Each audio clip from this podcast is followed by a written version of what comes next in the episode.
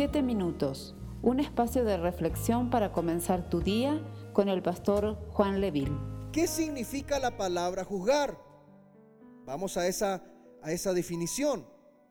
Juzgar, desde el griego crino, crino, aparece 114 veces en el Nuevo Testamento y en 98 versículos diferentes. Aparece bastante. ¿Qué significa entonces esta palabra? Escuche, separar, distinguir, considerar, cuestionar, pronunciar, sentenciar, condenar, vindicar. Amén. Eso significa juzgar. Ahora, anote rápidamente, no van a aparecer en pantalla, son varios textos, solamente anótelos para que usted sepa dónde aparece esta palabra crino que significa separar, distinguir, considerar, cuestionar, pronunciar, sentenciar, condenar. Aparecen varios textos, solamente tomé algunos más destacados. Mateo 5:40, al que quiera ponerte pleito y quitarte la túnica, déjale también la capa. Esa palabra pleito también viene del, del verbo crino, ¿ya? Que juzgar. Mateo 19, 28 dice, ustedes se sentarán también sobre 12 tronos para juzgar a las 12 tribus. Juan capítulo 3, verso 17, porque Dios no envió a su Hijo al mundo para juzgar, crino, al mundo, sino para que el mundo sea salvo por él. Juan capítulo 7, verso 24, no juzguen por la apariencia, sino juzguen con justo juicio. Amén. Estos son algunos de los textos, podría nombrarles otros más, pero no me quiero alargar en esto. Según estos textos, y como les dije, aparecen 98 versículos diferentes 114 veces, según estos textos del Nuevo Testamento, hay dos tipos de juzgar.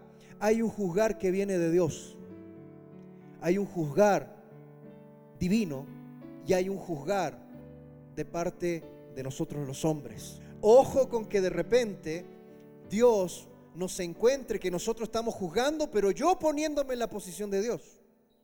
Amén. Hay un juzgar divino, pero hay una forma de juzgar que Dios permite que tiene que ser bajo los conceptos humanos. Hay una forma de juzgar que es buena y es necesaria y otra que es mala y censurable. ¿De qué depende? Del contexto. Recuerde, siempre tenemos que analizar un texto leyendo el contexto, leyendo la historia completa. Acá, como les dije, si tomamos Mateo capítulo 7, verso 1 y verso 2, sin tener en cuenta el resto de los textos que le rodean, entonces da a entender o pareciera que el Señor nos dice, ustedes no tienen derecho a juzgar. No, lo que el Señor está haciendo es una advertencia de cómo juzgamos. ¿Cómo podemos discernir entonces este texto? Aquí vamos. En primer lugar, este texto es parte del Sermón del Monte, ya se los dije al inicio.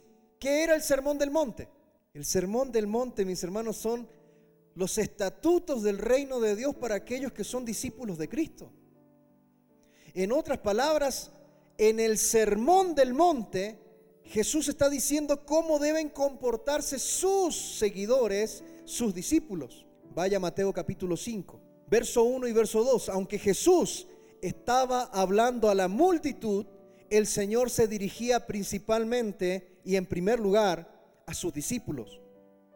La Biblia dice en Mateo 5, verso 1 y verso 2 que sus discípulos se acercaron a Él y abriendo su boca les enseñaba. O sea, cuando Jesús entregó el sermón del monte, habían muchas personas, había una multitud de personas. Es como que, bueno, la gente escuchaba, pero él principalmente les estaba enseñando a sus discípulos. En ese contexto que el Señor dice a sus discípulos, no juzguen para que no sean juzgados. Recordemos, mis hermanos, que Jesús llamó a tener una justicia mayor que de los escribas y fariseos. Tenía que ser diferente.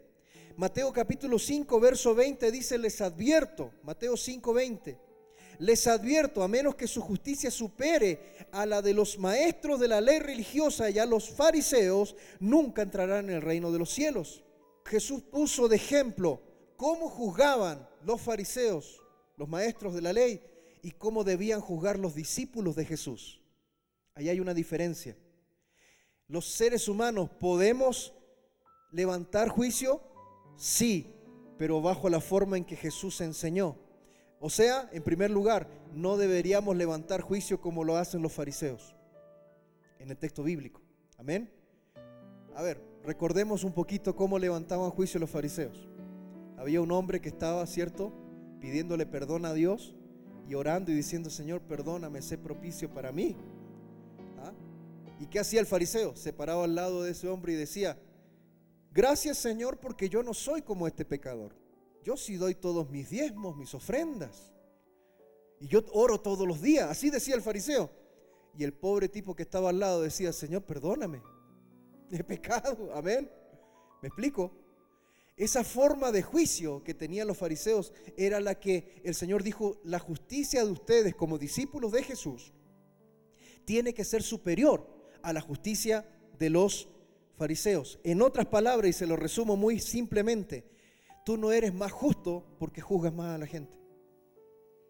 Yo no soy más justo delante de Dios porque levanto más juicio en contra de la gente. Para nada. Amén. Los escribas y fariseos tenían como característica levantar un juicio muy acelerado y a veces hasta sin misericordia, mis hermanos. Juicios realmente fuertes. Mateo 7, verso 3 al 5. ¿Y por qué te preocupas por la astilla en el ojo de tu amigo cuando tú tienes un tronco en el tuyo? ¿Cómo puedes pensar en decirle a tu amigo, déjame ayudarte a sacar la astilla de tu ojo, cuando tú no puedes ver más allá del tronco que está en tu propio ojo? Hipócrita, primero quita el tronco de tu ojo, después verás lo suficientemente bien para ocuparte de la astilla en el ojo de tu amigo. Amén. Hay una manera de juzgar que no es apropiada para los seguidores de Jesús. Hay una manera de juzgar que no es apropiada para los discípulos de Jesús. Esa manera de juzgar incluye orgullo, ser hipócrita y no tener amor cuando uno levanta juicio. Esperamos ser de bendición para tu vida. Comparte este mensaje con familiares y amigos. Que Dios te bendiga.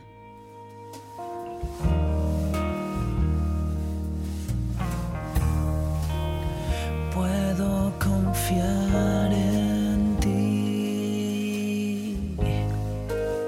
Sé que aquí estás.